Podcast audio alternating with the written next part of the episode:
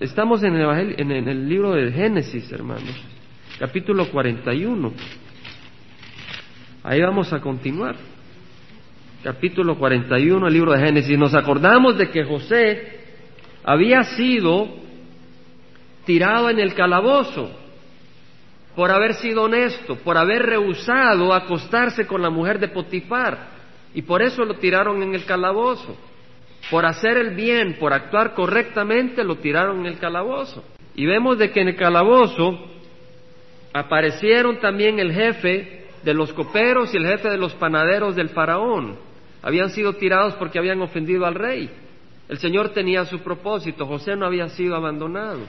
Y ahí en el calabozo estos hombres tuvieron sueños la misma noche y esos sueños les llamó mucho la atención. José se los interpretó y se cumplieron.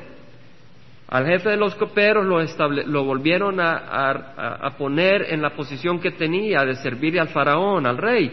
Al jefe de los panaderos lo ahorcaron tal como José había interpretado.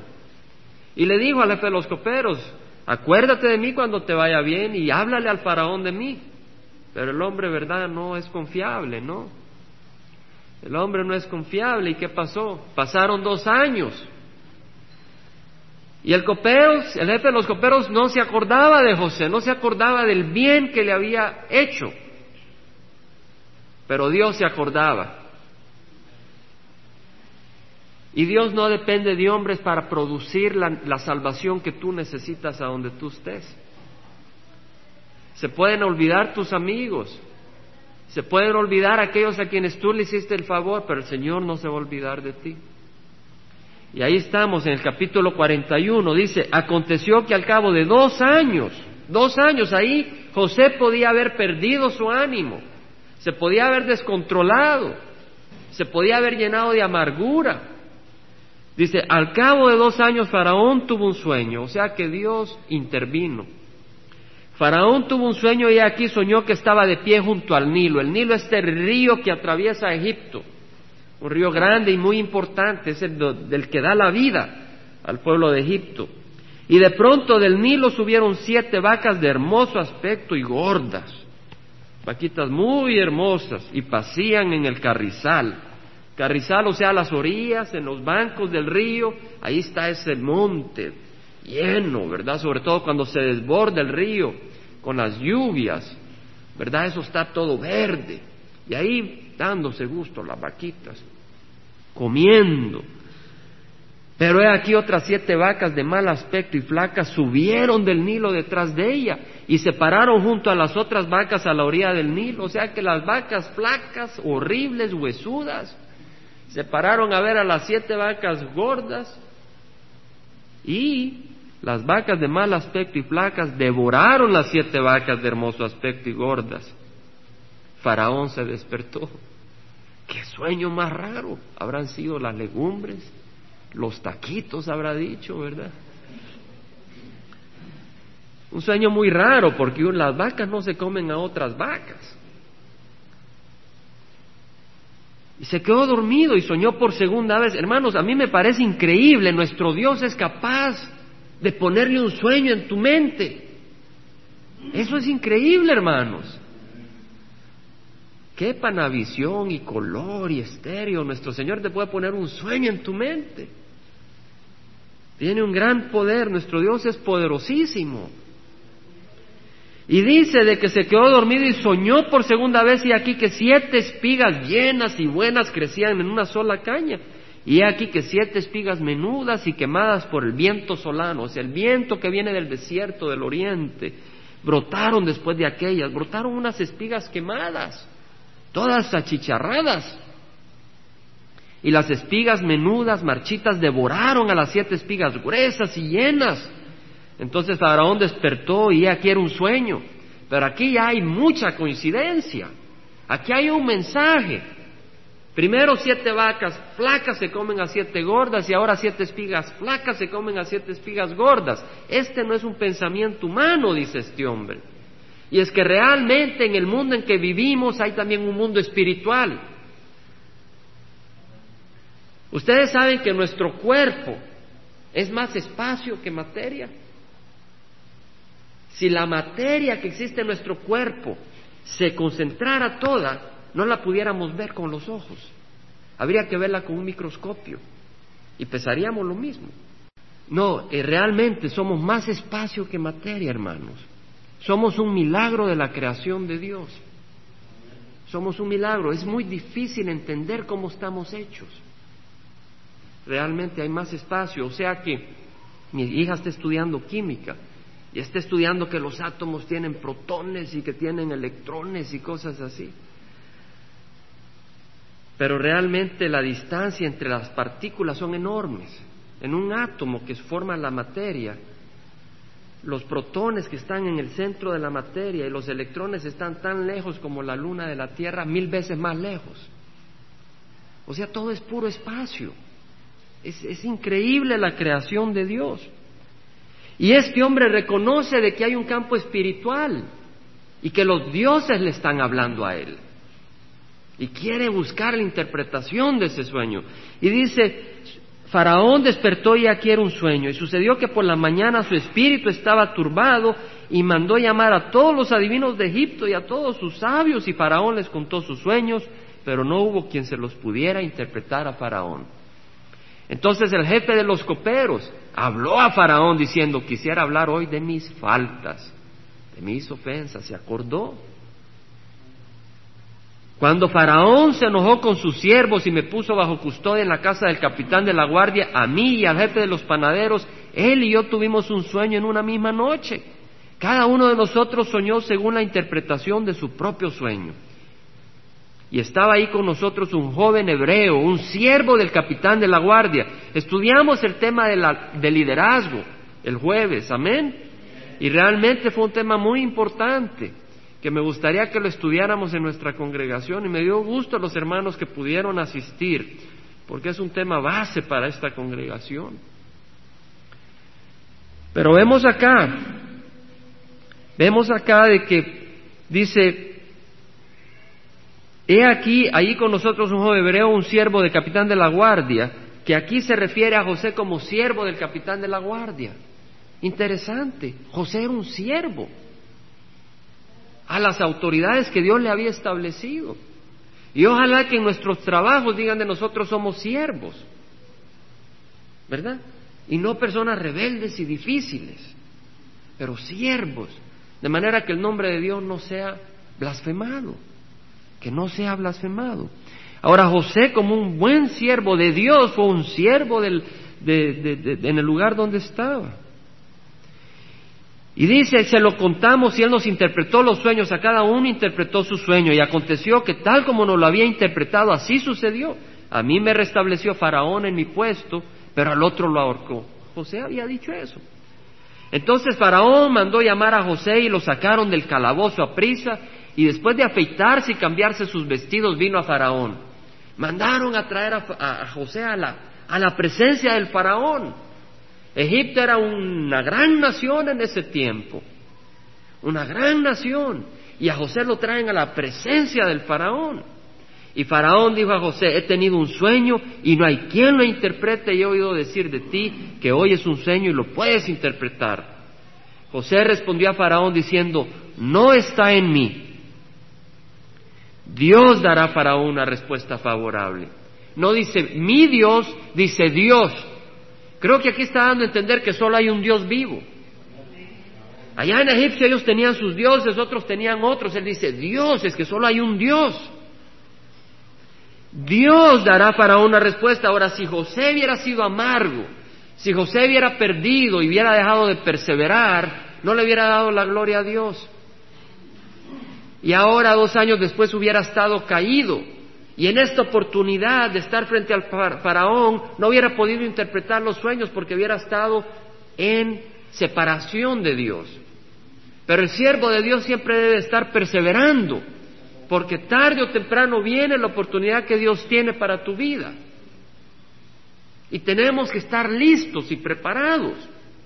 Tenemos que estar listos y preparados. Muy, importante la perseverancia. José perseveró durante dos años.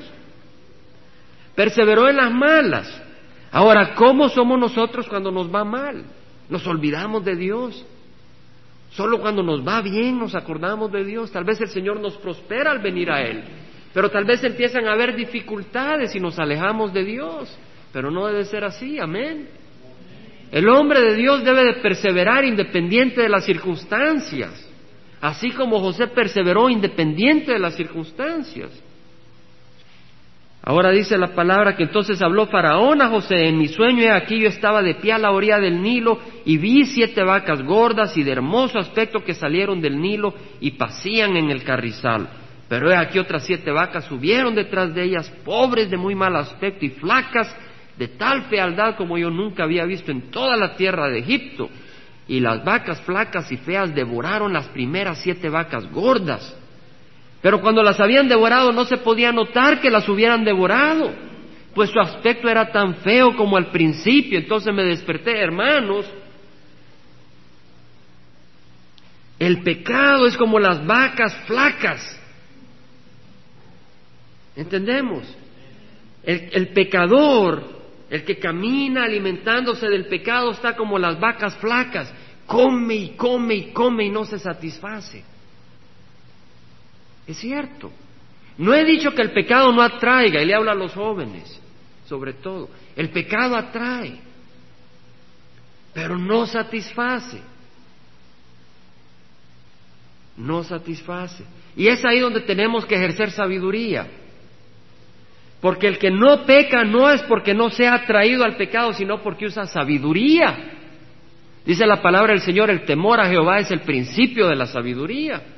Entonces, cuando el hombre de Dios reconoce la palabra de Dios, deja de pecar no porque no sea atraído, sino porque tiene sus ojos en la sabiduría que Dios le ha dado, en Cristo Jesús. Y eso es muy importante. Muchas personas van tras las cosas y acaparan más cosas y más cosas y nunca se satisfacen. O van para un carro último modelo, tal carro, tal vez si yo tengo un Porsche, dicen. Y ya después de que tienen el Porsche quieren un Jaguar. Y después de que tienen un Jaguar, no sé qué quieren, ¿verdad? Pero ya no les satisface.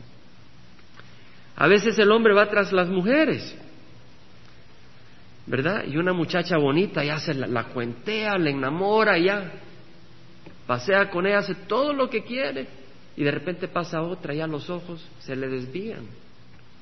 ¿Qué quiere decir? Que no hay plenitud. Y ahí van tras mujer, tras mujer, tras mujer. A veces la mujer anda tras los hombres. Anda tras los hombres. Sí, es por un momento que hay placer, pero no perdura. Dice el Señor Jesús, le dijo a la mujer samaritana, el que beba de esta agua volverá a tener sed pero el que beba del agua que yo le daré no volverá a tener sed. Y de él brotará agua que va para la vida eterna. Amén. Entonces no es si somos tentados o no como estudiamos el domingo pasado, es si tenemos sabiduría o no.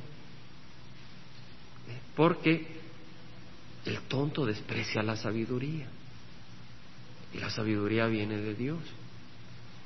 ¿Verdad? Es como las palomas que ahí le van a poner la trampa y tiran el maizal y van preparando la red para que cuando estén comiendo la tiren.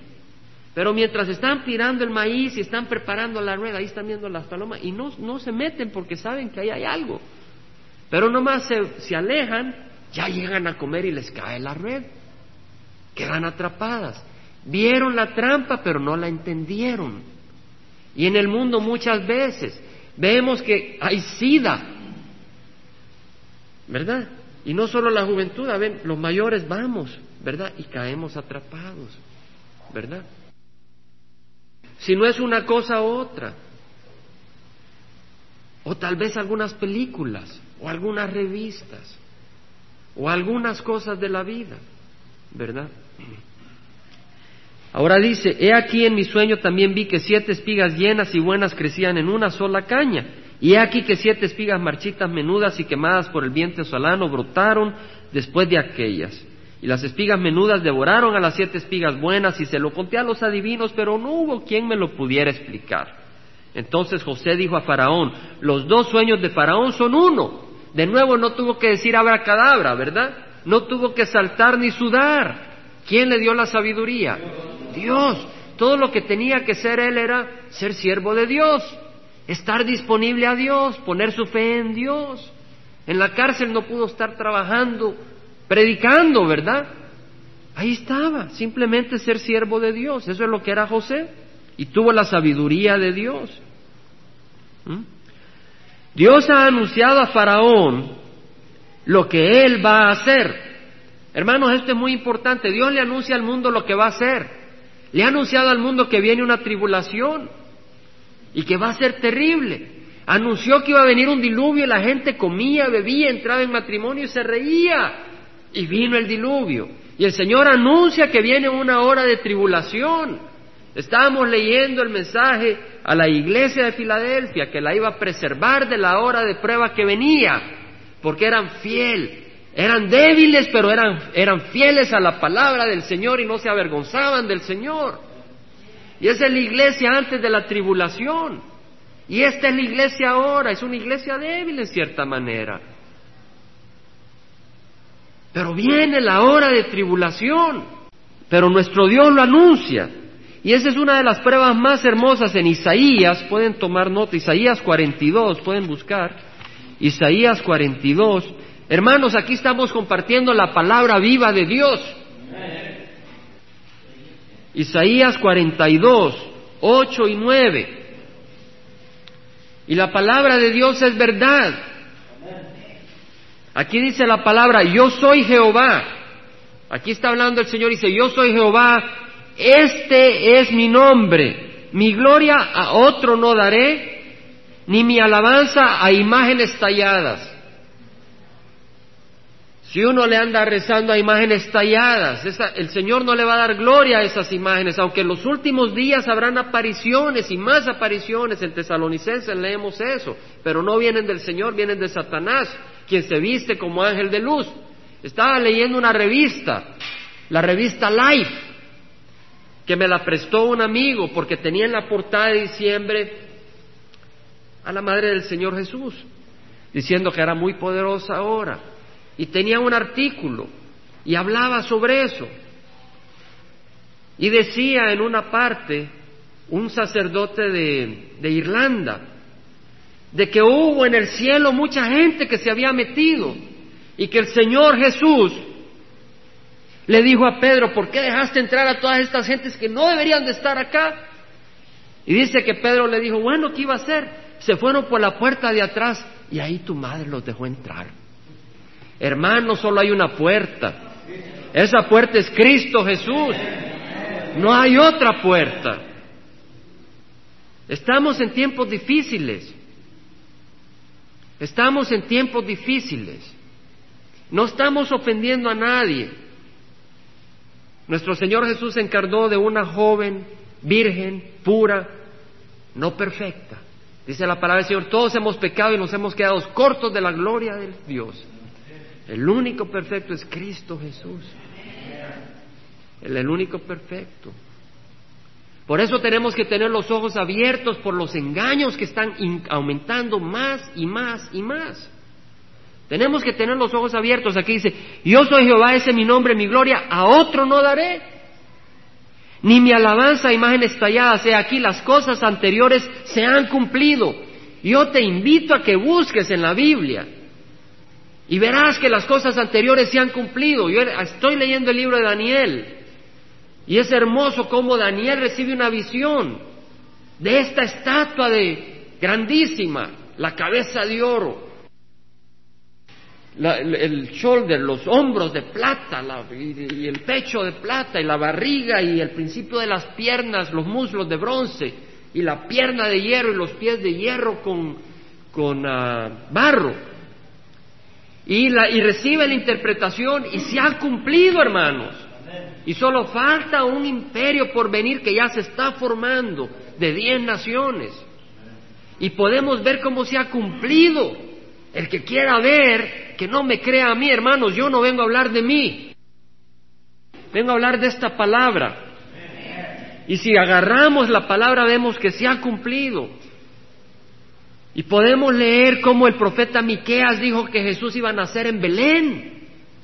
Hermanos, usted dice, pues alguien lo escribió. Hermanos, han encontrado arqueológicamente documentos que fueron escritos antes que Jesucristo venía y esos documentos tenían el libro de Miqueas que decía que el Mesías iba a nacer en Belén. Amén. Podemos leer el Salmo 22 que estaba escrito por David antes de que Jesús naciera. Y hay documentos arqueológicos que le muestra ese salmo, escrito antes de que Jesús viniera, y usted lo lee y predice claramente la crucifixión de Cristo Jesús. Cuando usted ve el pasado que se ha cumplido, no puede más que decir, este es mi Dios. Si lo ha recibido como tu Señor y Salvador, y si lo ha recibido te gozas, y si no lo ha recibido, esta información te hará sudar y buscar de Dios. Me acuerdo un médico mexicano que le quiero mucho. Le amo en Cristo. Y le he tratado de contactar, pero no puedo. Y cuando recién venidos eh, lo conocimos y pues éramos amigos. Y fuimos a jugar tenis un par de veces. ¿Verdad? Pero él andaba pues muy ofuscado por las cosas del mundo. Lo llevamos una vez a Calvary pero su hogar se desintegró y su mujer se tuvo que regresar a México con sus hijitos, ¿verdad? Y este hombre muy cegado por las cosas del mundo, un día le leí el Salmo 22 y casi se puso a llorar al ver la revelación de Cristo Jesús. Fue tocado por el Espíritu, pero no recibió a Cristo. Y ahora su hogar está destruido. Y él está tras relaciones no aprobadas por el Señor. Ciego, y si la muerte le llega ahorita, ese hombre va al infierno. Por eso Jesucristo lloró sobre Jerusalén, porque amaba a la gente y no quería que fueran al infierno. Pero la gente en su necedad sigue caminando por sus caminos. Y el Señor llora, porque no quieres que vayas al infierno. He aquí las cosas anteriores se han cumplido y yo anuncio cosas nuevas antes que sucedan, os lo anuncio. Y podemos leer en Apocalipsis lo que el Señor anuncia. En el Isaías 44, versículo 24 dice, así dice Jehová tu redentor. ¿Es Cristo tu redentor? Amén. Pero Cristo no solo nos redime para la vida eterna, nos redime del pecado. Cristo nos redime de las maneras malas del mundo.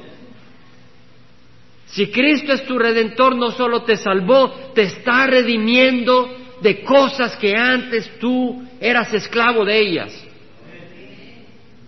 Y tiene que seguirte redimiendo, y si no te está redimiendo hay un problema. Estás distrayéndote y en vez de perseverar te estás yendo para atrás. Y si te estás yendo para atrás al cabo de dos años como a José, que tengas la oportunidad que vas a estar dormido. Va a venir el Señor por su iglesia y ¿dónde vas a estar tú? Dormido. Y Jesús se va a llevar a tu iglesia, a la iglesia de Él. Y tú vas a estar dormido y luego vas a tener que dar la cabeza si quieres recibir a Cristo, porque en ese momento el que quiera recibir a Cristo va a ser muerto. Va a tener que recibir una marca en la mano derecha o en la frente, el 666. Y el que no lo recibe, el que rehúse, va a ser perseguido y asesinado. Y es interesante cuando leemos el libro de Daniel, el libro de Ezequiel y el libro de Apocalipsis, la revelación. Un día de estos, el domingo pasado, me emocioné, estaba leyendo una parte de la Biblia en Ezequiel que la entendí porque el Señor me abrió la mente y me fui a Apocalipsis y pude entenderla. Es como un, como un, ah, como un no un crucigrama, como, como como un rompecabezas. Y cuando tú agarras unas partes acá y otras acá y las pones juntas y te das cuenta el que hizo estas partes y el que hizo estas ni se conocían, te das cuenta que es Dios el que puso el rompecabezas. Y entonces Dios te habla y te das cuenta que es un Dios vivo. Ahora dice la palabra, mira, yo es el, yo, así dice Jehová tu redentor, el que te formó desde el seno materno, yo el Jehová creador de todo. Dios creó todo, Jehová creó todo. Dice que extiendo los cielos, ¿qué dice? Yo solo. Hermanos, si usted lee la palabra del Señor y usted está cansado, esta semana yo he estado muy cansado, Lo comparto para que sepan que si yo me paro acá no es porque vengo en la carne, es por obediencia. Me sentía muy cansado, me hubiera querido ir a las montañas a ver nieve, echarme un chocolatito caliente. No porque no ame al Señor, pero me sentía cansado. Hubiera querido llevarme un libro y meditar allá. Pero el Señor me tenía algo acá, una, una labor que hacer. Y mientras estaba leyendo hoy en la tarde, una revelación más me da el Señor y que usted la puede la comparto con ustedes. Mire acá donde dice, yo Jehová, creador de todo, que extiendo los cielos, yo solo. Ahora en el libro de San Juan dice la palabra del Señor que todo ha sido hecho por medio de Jesucristo. Y si él dice yo solo, quiere decir que Jesucristo es Jehová. Amén. No dice yo y mis ángeles, dice yo solo. Amén, a eso me refiero a revelación, no a una doctrina nueva, sino a un entendimiento que viene de Dios, que todos recibimos al buscar del Señor. Y afirmó la tierra sin ayuda, afirmó la tierra sin ayuda. Ahora en el libro de Génesis, en el primer capítulo, vemos que el Espíritu de Dios estaba sobre las aguas del mar, ayudando. O sea que el Espíritu Santo es Jehová, porque aquí dice sin ayuda. Amén. Amén. Hermanos, estas revelaciones vienen cuando tú pones tu fe no en una denominación, no en el liderazgo de tu iglesia, sino en Cristo Jesús. Y si tú pones tu fe en Cristo Jesús, Él te revela su palabra. Y dice que al que tiene más, más le dará. Y al que tiene poco, menos le dará. Estoy hablando en el sentido espiritual. Si tú quieres agarrar más del Señor, más te va a dar porque sabes apreciar los tesoros que te da. Pero si desprecias lo poco que te ha dado, porque tú con tu mente no lo quieres más, menos te va a dar. Y te vas a morir de hambre espiritual, vas a estar como las vacas flacas. Dice, hago fallar los pronósticos de los impostores, ahí salen los horóscopos. Te va a ir bien hoy y tal vez te despidieron del trabajo haga fallar los pronósticos de los impostores, hago necios a los adivinos, hago retroceder a los sabios. En la revista, ah, creo que era Times o US News and World Report, había un artículo sobre evolución, que es un tema de mucho interés personal, hace unos años. Y ahí decía cómo los nuevos descubrimientos mostraban que las teorías que los científicos tenían ya no sirven. Había que tener otras teorías, otras ideas. Ve, hace retroceder a los sabios. Sabios en sus propios ojos. El sabio verdadero es el que tiene temor de Jehová. Y dice, y convierte en necedad su sabiduría. Hermanos, qué mayor necedad de decir de que venimos del mono.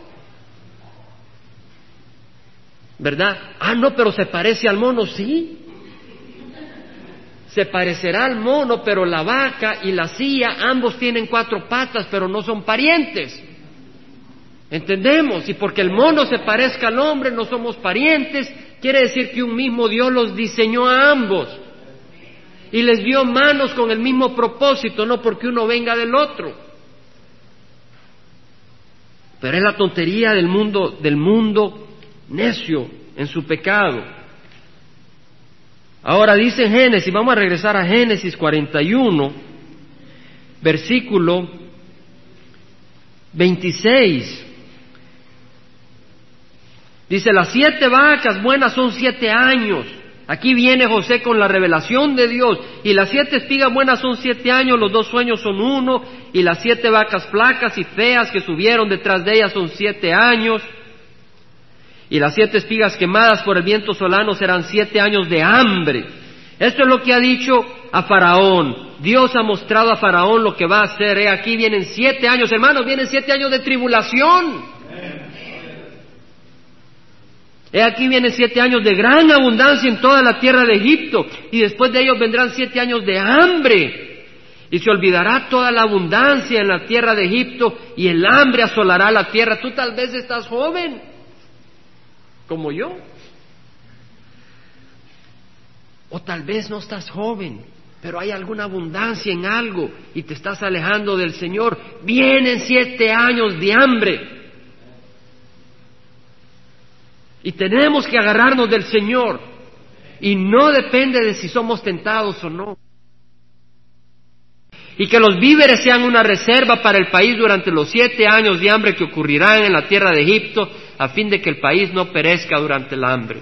En otras palabras, siete años de bondad, de abundancia vienen, saquen el 20% a la gente del trigo, del cereal, y pónganlo en ciudades, cerca de los campos donde se coge.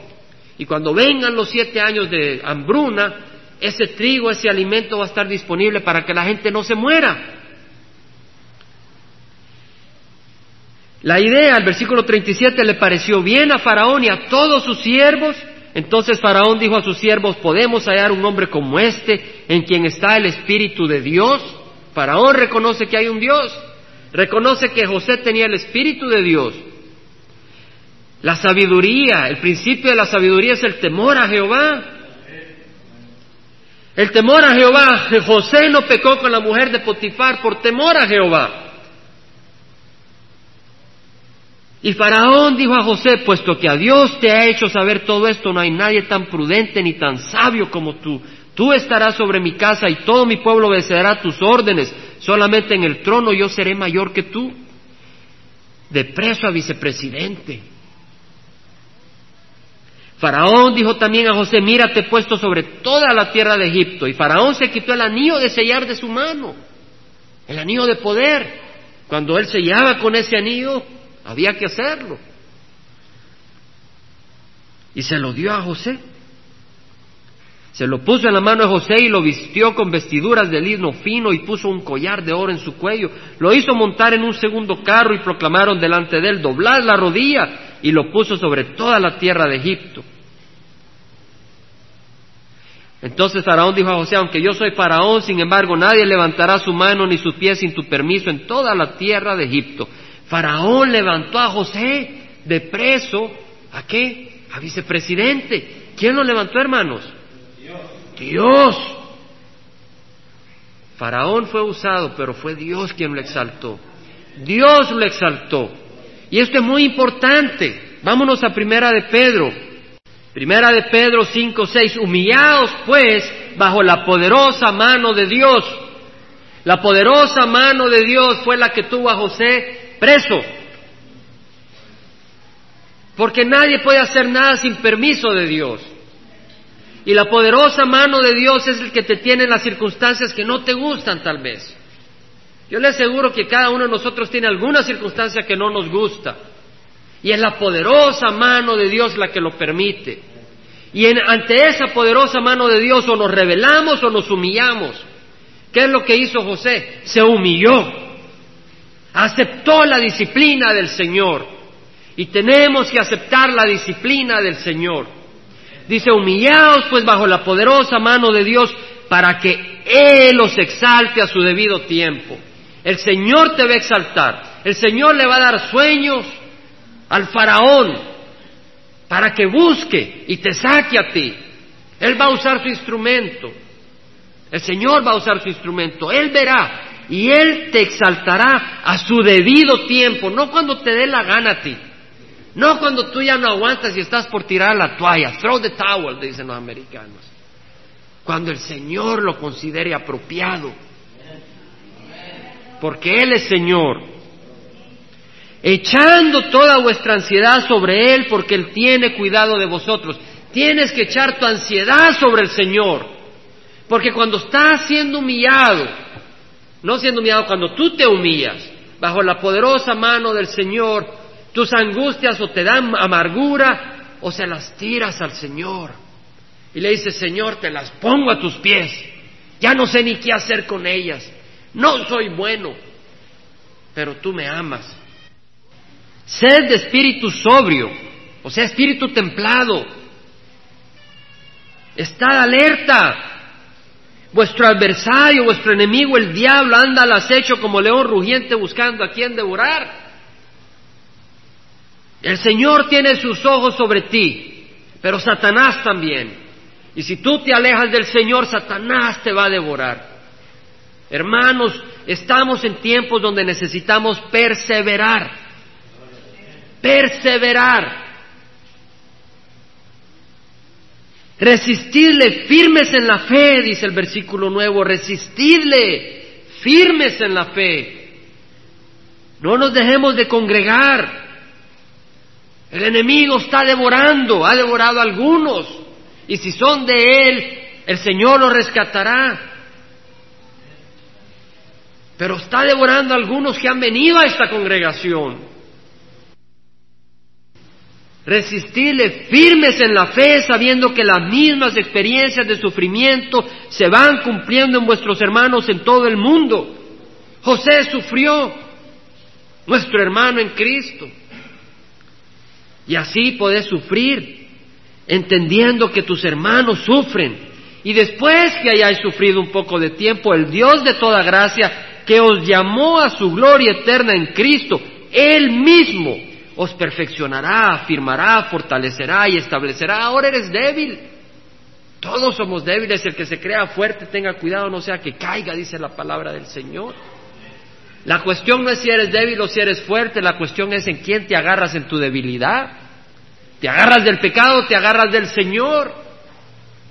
Tienes que agarrarte del Señor, ya no hay tiempo. No hay tiempo, hermanos. No hay tiempo. Es el Señor el que exalta. Y yo les invito a que estudien, no vamos a leerlo porque el tiempo se nos está yendo de la mano. Primera de Samuel capítulo 2, del versículo 1 al 10. No lo vamos a ver ahora, pero les invito a que lo apunten. Donde Ana, la esposa uh, de Elcana, el papá de Samuel, cuando Ana tuvo su hijo Samuel después de que era que no tenía hijos, va y se lo dedica al Señor ahí adora al Señor y, da un salmo hermosísimo, donde habla cómo Él exalta y cómo hunde. Es el Señor el que hunde y el Señor el que exalta. Ahora en Lucas, vamos a ir a Lucas. Evangelio de San Lucas, capítulo 14. Hermano, muy importante, muy importante nuestra congregación. Hermanos, yo, yo no sé si tienen la cinta de lo que estudiamos el jueves. Pero yo quisiera que estudiáramos eso en nuestra congregación. Que estudiáramos lo que estudiamos el jueves en la congregación. Para mí era un, mensaje importantísimo. Muy importante. 14, versículo 7. Dice que el Señor había sido invitado a comer un día de reposo en casa de uno de los principales de los fariseos y comenzó a referir una parábola a los invitados cuando advirtió cómo escogían los lugares de honor a la mesa. O sea que ahí estaba la invitación, llegaron muchos invitados y cada uno se quería poner en el lugar de, honra. ¿Sí? Se quería poner cada uno en el lugar de honra. Y les dijo, cuando seas invitado por alguno a un banquete de bodas, y somos invitados al banquete de bodas del Cordero, entonces nos está hablando a nosotros, no a los fariseos. No está interesado el Señor en puestos en banquetes de este mundo, sino el banquete de bodas del Cordero. Y le dice, cuando seáis invitado por alguno a un banquete de bodas, no tomes el lugar de honor, no sea que él haya invitado a otro más distinguido que tú. Y viniendo el que te invitó a ti y a él te diga, dale lugar a este. Y entonces avergonzado tengas que irte al último lugar, sino que cuando seas invitado, ve y siéntate en el último lugar para que cuando llegue el que te invitó te diga, amigo, ven más adelante entonces serás honrado delante de todos los que se sientan a la mesa contigo, porque el que se ensalce será humillado y el que se humilla será ensalzado. En otras palabras, este es el banquete que el Señor tiene. Y nuestros ojos no deben de estar puestos en posición, sino en consagración, en el servicio al Señor. Me llama la atención, eh, el jefe de mi trabajo es hermano en el Señor es hermano en Cristo. Es hermano en Cristo. Y a veces eh, eh, tenemos reuniones y a veces las personas les gusta sentarse a su derecha, ¿verdad? Yo trato de evitar eso a veces. Para dejar que si Él quiere que yo me siente a su lado, que Él me llame. Y para no dar a entender que estoy buscando una posición. ¿Entendemos? Que el Señor levante posiciones, no las busquemos.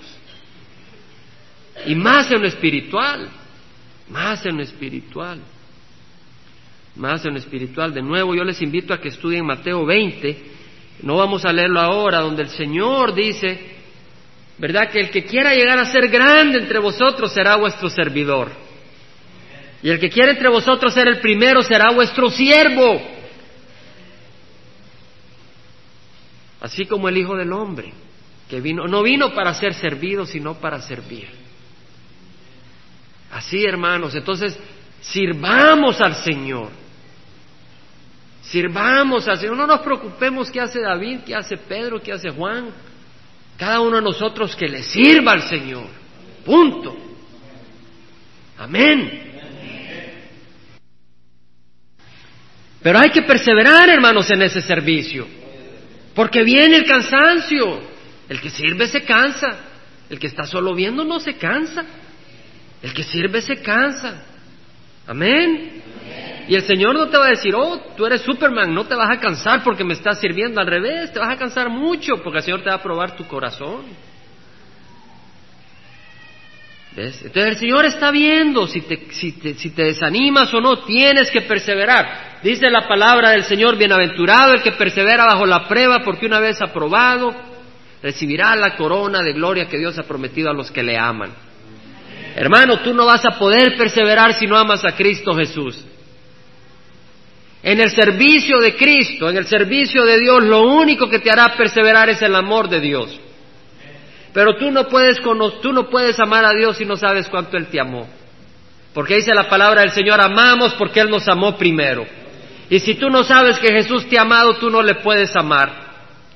¿Quién es Jesús? Dirás. Oh, si he oído de Él. me cae bien. No estamos preguntando si te cae bien o mal. Estamos hablando, lo amas. Cuidado con ese amén. Pedro dijo, Señor, tú sabes que te quiero, pero le costó decir te amo, porque la palabra amor que usó el Señor con Pedro, cuando le preguntó, Pedro, hijo de Jonás, ¿me amas? Le dijo la palabra agape, quiere decir ese amor sacrificado, dispuesto a dar la vida por sus amigos. Hay algo muy hermoso, Juan 3:16 dice, porque de tal manera amó Dios al mundo que dio a su Hijo unigénito, para que todo aquel que en él crea no se pierda, mas tenga vida eterna. Pero en, una de Juan 3:16, y es interesante, en una de Juan 3:16 dice, esto es amor que Él dio su vida por nosotros, y de la misma manera nosotros debemos dar nuestra vida por los hermanos. En Juan 3:16 nos dice lo que el Señor hizo. En una de Juan 3:16 nos dice lo que el Señor hizo y lo que nosotros debemos de hacer. Dar nuestra vida por los hermanos. Pero necesitamos perseverar. No podemos perseverar si no tenemos esperanza. Y en primera de Juan 3, versículo 1 al 3 dice, primera de Juan 3, versículo 1 al 3 dice, Mirad cuán gran amor nos ha dado el Padre.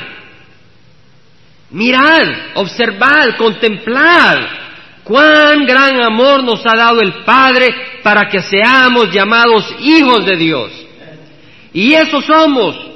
Por esto el mundo no nos conoce porque no le conoció a Él.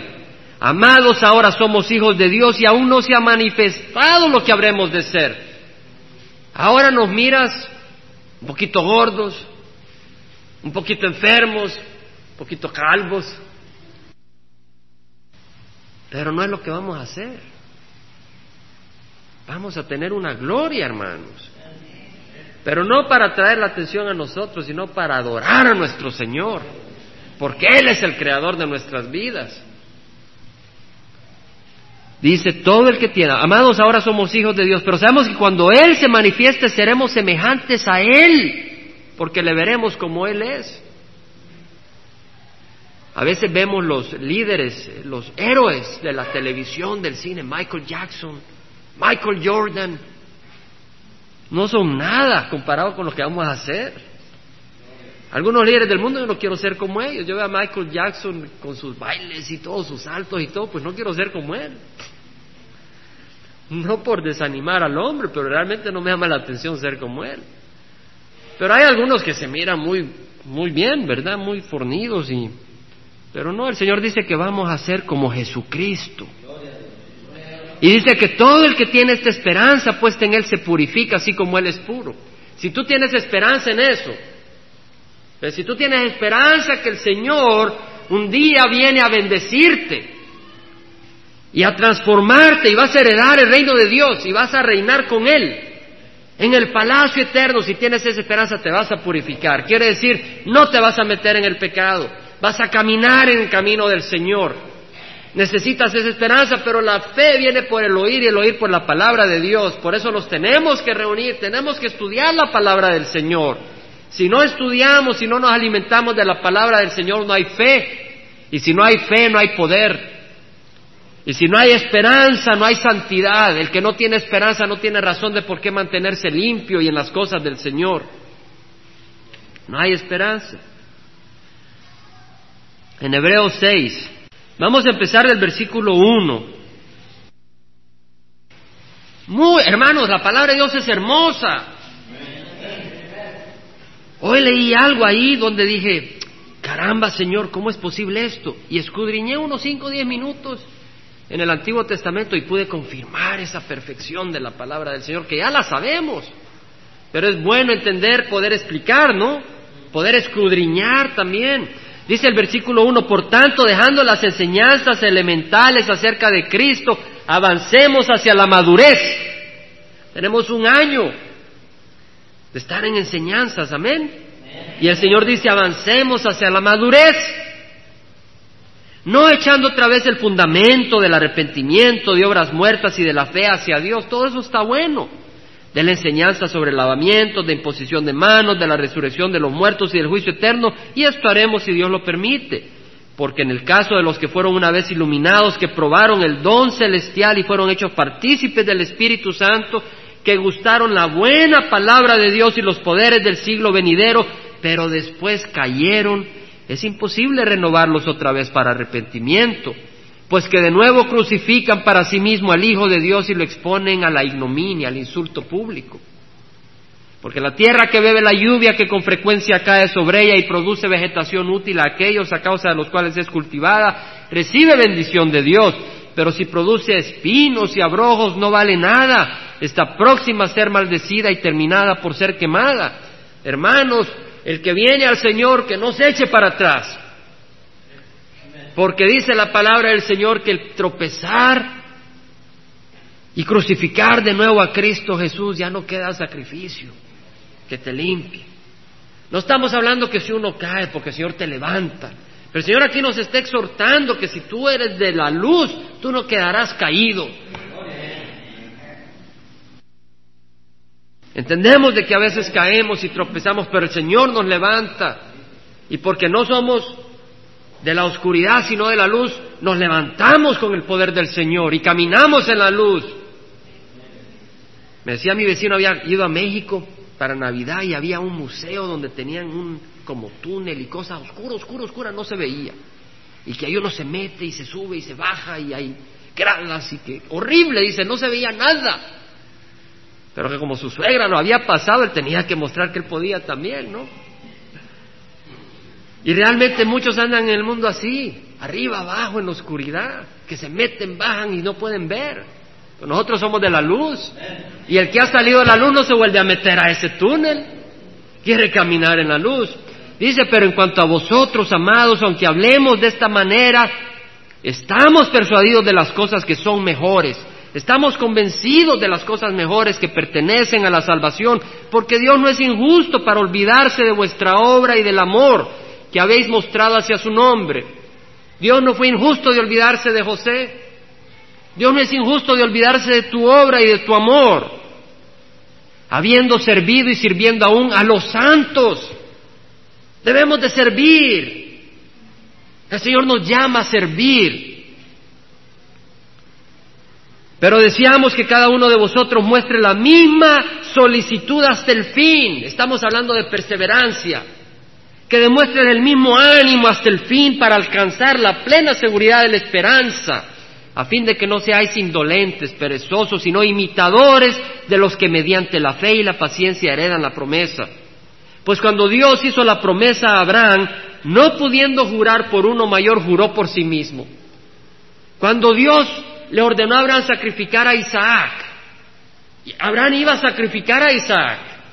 Y el Señor lo paró y le dijo, porque no has escatimado ni a tu hijo, te voy a bendecir. Te juro por mí mismo que te voy a bendecir, le dice el Señor. Está en Génesis 22, 16 al 18. El Señor Jehová dice, te juro por mí mismo. Ahora, ¿quién está jurando aquí? Dios. Nosotros no necesitamos jurar. El Señor nos enseña ya en el Nuevo Testamento que no tenemos que jurar. Pero aquí Dios jura y no jura por una, es decir, aquí en nuestra, en nuestra cultura, ah, te juro por mi mamacita que está ya en el cielo que voy a hacer esto. Y como uno quiere a su mamá, ¿verdad? Hace eso. ¿Verdad? Para uno la mamá es tan importante. Y otros dicen, te juro por Dios. Como quien dice, el nombre de Dios es tan importante, después uno se olvida o no hace las cosas, ¿verdad? Ya está afligido que va a pasar. Hacer cien novenarios o cien novenas para que no venga nada malo. Pues en otros ambientes, no en el nuestro. Pero dice, ciertamente te bendeciré y ciertamente te multiplicaré. Y así, habiendo esperado con paciencia, obtuvo la promesa. Ahora yo dije, ¿cómo es que obtuvo la promesa? Porque realmente estamos hablando de que Isaac, o sea, la promesa es ciertamente te bendeciré y ciertamente te multiplicaré. Entonces, si Abraham realmente vio la promesa, tuvo que ver a su nieto, ¿cierto? Y es interesante que la historia que dice de que Abraham murió está antes de la historia que dice que Jacob nació.